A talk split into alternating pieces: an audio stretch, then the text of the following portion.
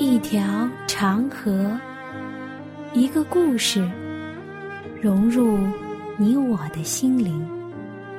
一颗星星，一个坐标，指引我们的脚踪。一次对话，一段旅程，一段属于你我的旅程。圣经奇妙之旅。段旅程，开启一个奇妙的世界；一次心灵的碰撞，造就新的属灵成长。欢迎你准时收听由我带来的《圣经奇妙之旅》节目。我是你的好朋友暖暖，很高兴又能和你在《圣经之旅》的节目中相遇了。我亲爱的朋友，在新年的这个阶段，你过得怎么样呢？天气是越来越冷了，雪花也开始光顾暖暖所居住的城市。放眼望去，一片茫茫。你所居住的城市冷吗？是否也有冬日里暖阳的眷顾呢？亦或者是？冰雪流离世界呢？暖暖想提醒你，在冬天，保暖是第一哦。保护自己的身体也是基督徒首要的工作之一。那我们今天要一起分享的主题是圣经中的一种小昆虫，在圣经中提到过的食物。你来猜上一猜，看看是什么样的小昆虫。花从叶下总知之，正是秋声欢唱时。得意之时多失意，三五成群捉蛐蛐。这是一首张志珍所写的蟋蟀词。那我们今天所一起分享和学习的题目就是蟋蟀。在暖暖的印象中，蟋蟀这种小昆虫算得上是有点了解的了。在暖暖很小的时候，爷爷家后山坡上就有这种小东西。到了秋天的时候。就会有人来捉蟋蟀。听老一辈的人说，蟋蟀是可以用来玩的，但是怎么个玩法，对于当时只有五六岁的我而言，是不能够理解的。再到大一点的时候，山坡就改造成了大马路，蟋蟀和其他的小昆虫们。就开始搬家了。做蟋蟀的人也慢慢的不来了。对于我们城市大步子的发展，当然，暖暖是非常乐意见到的。许多农田变成了高楼，许多小河变成了马路。在这里呢，暖暖还是有点小小的遗憾。所以在城市里，秋天的晚上是听不到蟋蟀的叫声的。估计现在，你要是想捉一只野生的蟋蟀，那是很困难的。我们来翻看一下圣经，在圣经中，蟋蟀是上帝允许人们所吃的洁净食物之一。在一开始，暖暖。还是有点不太适应，因为暖暖从来没有吃过，也不想尝试。蟋蟀在人们正常的生活中是不会用来食用的。好了，废话不多说，我们先来从日常生活中来看一看蟋蟀。蟋蟀是一种无脊椎动物，它叫促肢。还有一种俗名叫蛐蛐儿。全世界已经知道的呢，约有两千五百种，其中好几种蟋蟀的种类是旱作物的害虫。蟋蟀的体型多数是中小型的，一般都是小小的，只有少数是大型的。它的体型是圆筒状，有。粗壮的后腿，还有比身体要长的细丝状的触角，在腹部末端有两根长尾丝。雄性的蟋蟀喜欢鸣叫，而且啊，它还喜欢斗。两只雄性的蟋蟀在一起的时候，会发生。相互残杀的现象。雄性的个体比较大，一般是黑褐色的。我们回去可以上网查一下它们的图片，你就会惊奇的发现，雌性和雄性的长得都差不多，一眼望去，你根本是分不清楚的。其实有一个小小的方法，暖暖告诉你如何来分辨蟋蟀哪一只是雌性的，哪一只是雄性的。你要看它的翅膀，有明显凹凸花纹的呢，对，是雄性的；而没有凹凸花纹的呢，是雌性的。蟋蟀常常栖息在地表、砖石上、土穴中、草丛里。它对住宿条件没有十分的要求，只有作息时间表有要求，那就是它喜欢夜晚出动，是一个夜生活极其丰富的小昆虫。蟋蟀生长的适应性很强，只要是有杂草生长的地方，就有可能有蟋蟀的生长。如果要求蟋蟀生长的个头大、皮肤好，那就和地质、地貌、地形有关系了。有一本古书上说，北方硬蜡之虫。于生于立土高坡，这句话的意思就是，说明了地形地貌与蟋蟀的发育体质很有关系。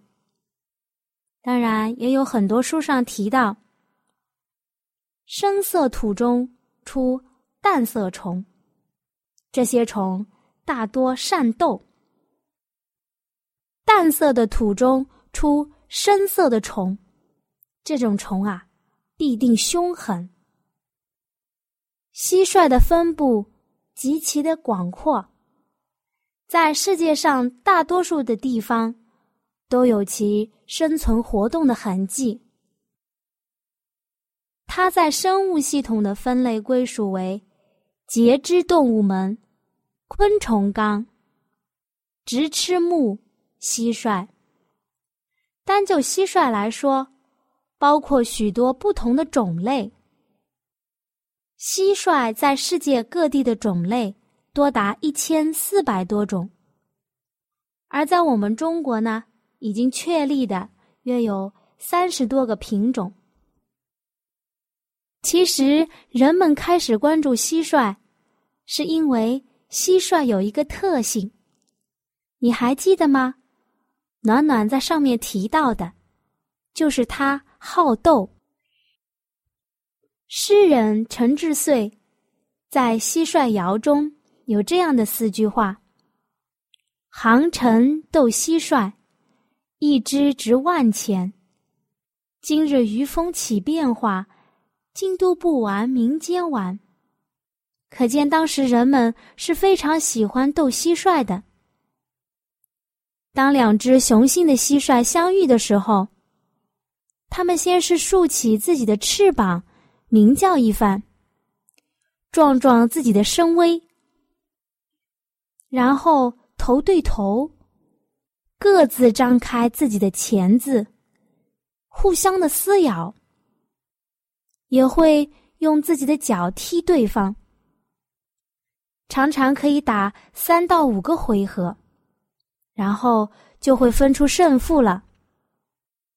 败者会无声的逃走，而胜利的呢，则会高高的举起自己的翅膀，长长的发出声音，显得十分的得意。蟋蟀因为这个特性，在古时候便为人所饲养了。据史料记载，我们中国家庭饲养蟋蟀。开始于唐代，当时无论是朝中的官员，还是平民百姓，人们在闲暇之余，都喜欢带上自己的宝贝，聚集到一起，为了要一争高下。据记载，斗蟋蟀是唐朝天宝年间。蟋蟀从原先的听其声，发展到现在的观其斗。至于这一活动起源于哪个朝代，至今没有资料可以证明。在赵宋时代，在朝野内外大兴斗蟋蟀之风，并且是万金之资付于一斗，这是历史事实。宋代还有一个亡国的宰相，是南宋时的贾似道。人们都称他为蟋蟀宰相。他的生平是斗鸡走马，饮酒宿娼，无所不至。到最后，居然做了宰相。做了宰相之后，也不忘斗蟋蟀。经常是和自己的家人伏在地上，一起来玩这个活动。他还总结出了斗蟋蟀的经验，写成了一部《促织经》，传承于世。贾似道这个人专权跋扈，蒙蔽朝廷，最终把半壁江山送给了元军，所以。他不枉是一个亡国的宰相。看来蟋蟀也能败掉一个国家呢。在位于浙江省绍兴鲁迅故居里有一个小镇，叫做道虚镇。这个镇虽然小，但是有两千多年的斗蟋蟀的历史。由于这个小镇。是位于江南鱼米之乡。这儿出的蟋蟀凶悍独特，常常受到全国各地蟋蟀爱好者的青睐。以前啊，都是绍兴的师爷将这些蟋蟀挑选出来，送给皇宫大臣、帝王将相玩赏。而每年的八月份左右。他们就要开始去抓蟋蟀了，直到十月十五号左右。蟋蟀呀，还有一种叫法叫蛐蛐儿，在北方，人们会参与这样的活动。白露、秋分、寒露，是北方人斗蛐蛐儿的高潮。永战三秋指的就是这三个节气。因为一听到蛐蛐儿的叫唤，就代表入秋了，提醒人们该准备冬天的衣服了。所以呀，有“促织鸣揽腹经”的说法。人们把蛐蛐儿逮回来，观其斗，一博一乐。养蛐蛐儿必须给蛐蛐儿提供一个和野外差不多的生存条件。这其中的学问可是多了去了。过去有钱的玩家，一到秋天，专门雇人给他养蛐蛐儿。他们斗蛐蛐儿可是很正规的，事先要准备好战场，要下请帖，跟真的一样。玩家带着自己的蛐蛐儿赴宴，一般还要带上一两个人，为了照顾自己的蛐蛐儿。正式比赛的时候，还有专门的比赛场地，有专人担任裁判，还有专门人负责审查这个蛐蛐儿的体重、样貌等等等等。当然。斗胜了的，自然主人是心花怒放；那斗败了的，自然是沮丧万分。暖暖想说：幸好现在我们身边的这种赌蟋蟀的行为不多见了，要不然啊，还不知道有多少的家庭要因为赌而家破人亡呢。那暖暖想来问一问你，你知道蟋蟀、蛐蛐儿、蝈蝈、蚂蚱、蚱蜢有什么区别吗？蝈蝈，有的人称哥哥。蝈蝈体长约有四厘米，身体壮实，身体的颜色是绿色的，因产地不同呢。深浅不一，头部是黄褐色的，有细长的触角，后足强健，肚子大大的，善于跳跃，生长于原野草丛、矮木灌林中，平常隐藏在草里面。它们一般在植物的茎秆上爬行。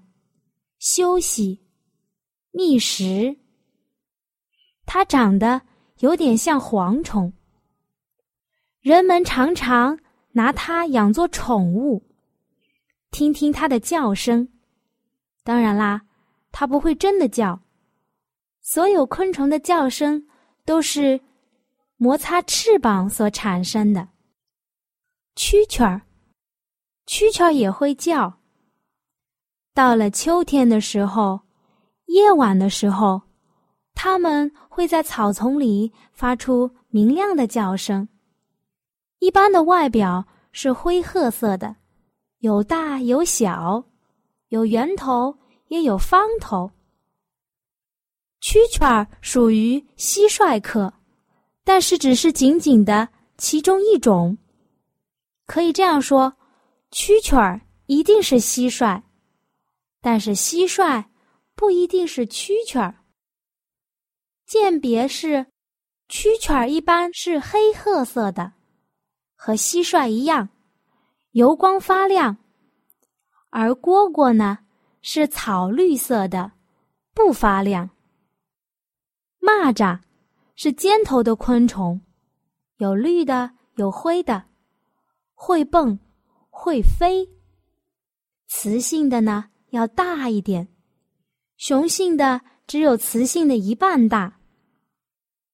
蚱蜢，它跟蚂蚱长得很像，就是缩水了，个头很小，有的甚至只有米粒那么大。也有人把蚂蚱和蚱蜢分成是一种东西。蝗虫，它是平头的昆虫。头部以下长得很像蚂蚱，颜色一般也是绿色，或者是灰色的。蝗虫出现的时间要比蚂蚱出现的时间要晚一点。蚂蚱在春天就有了，而蝗虫却是在秋天特别的多。说了这么多，我们回到圣经中。你知道蟋蟀在圣经中第一次出现是在什么圣经章节吗？利未记的十一章二十二节，其中有蝗虫、蚂蚱、蟋蟀与其类，蚱蜢与其类，这些你们可以吃。这也是整本圣经中出现“蟋蟀”这个词唯一的地方。那可能你会来问了：真的只有这一次吗？那有什么属灵上的教训吗？那暖暖呢，也总结了几点，我们一起来分享一下。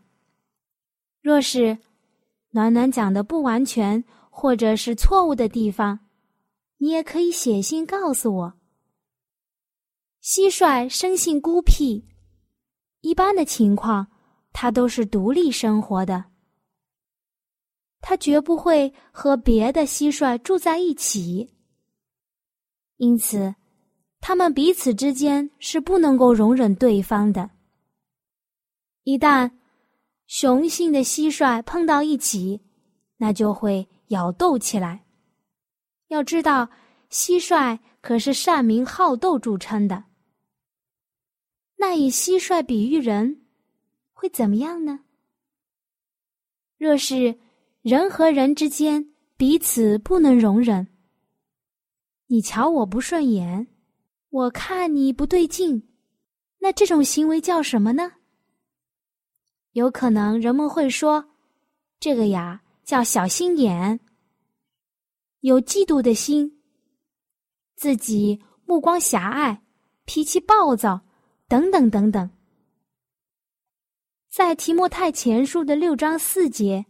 就这样描写说，他是自高自大，一无所知，专好问难，争辩言辞，从此就生出嫉妒、纷争、毁谤、妄疑。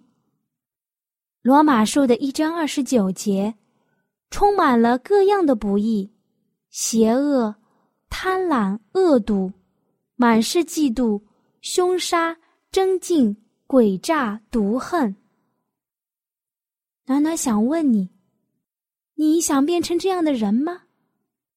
你肯定是不想的。那如何来保持自己单纯的信仰，有一颗单纯的心呢？这就是我们日常要学习的地方了。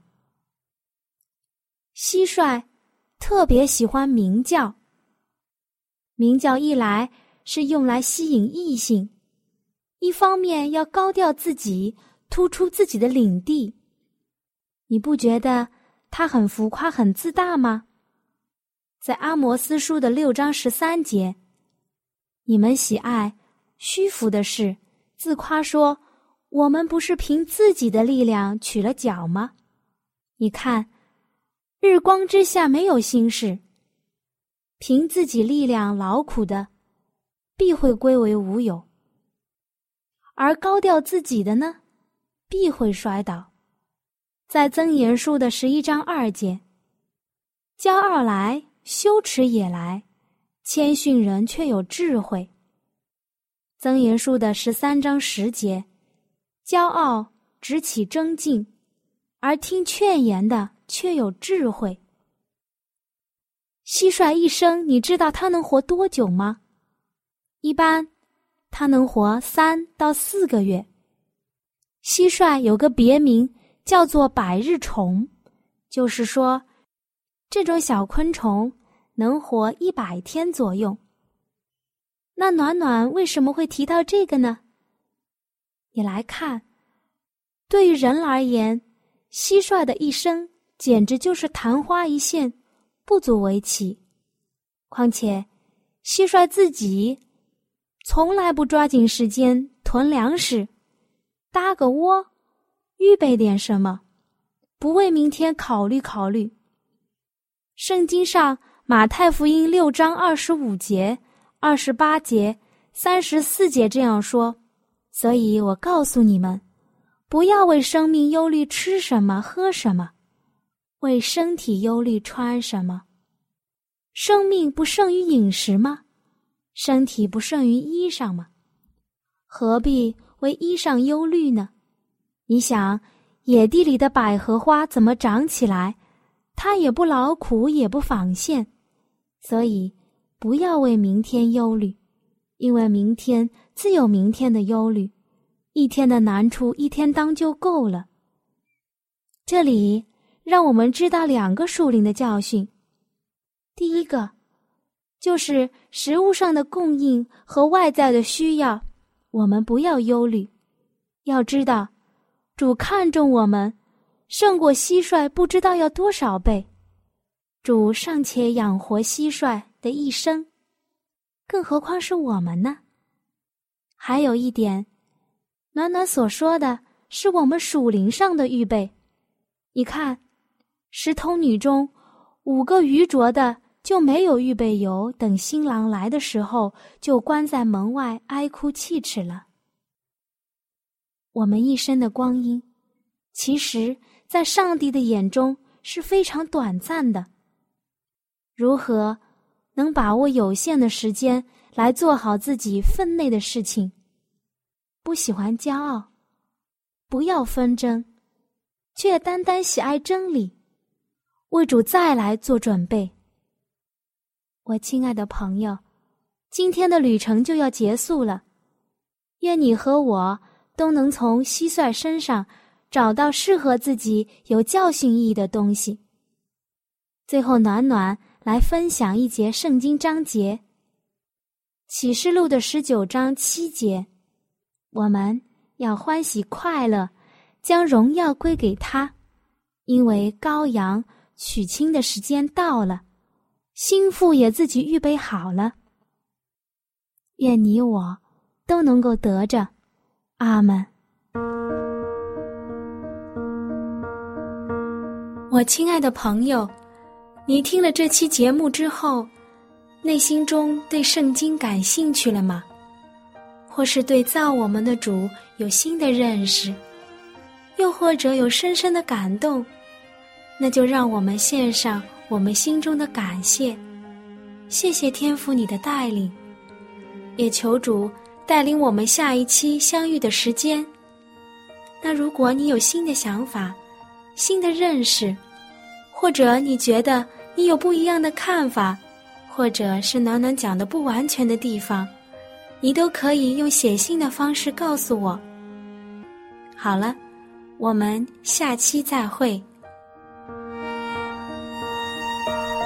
喜欢今天的节目吗？若是您错过了精彩的部分，想再听一次，可以在网上重温。我们的网址是 x i w a n g。R A D I O，希望 Radio，或是找旺福村也可以找到。记得把好东西介绍给您的朋友，与他一起收听。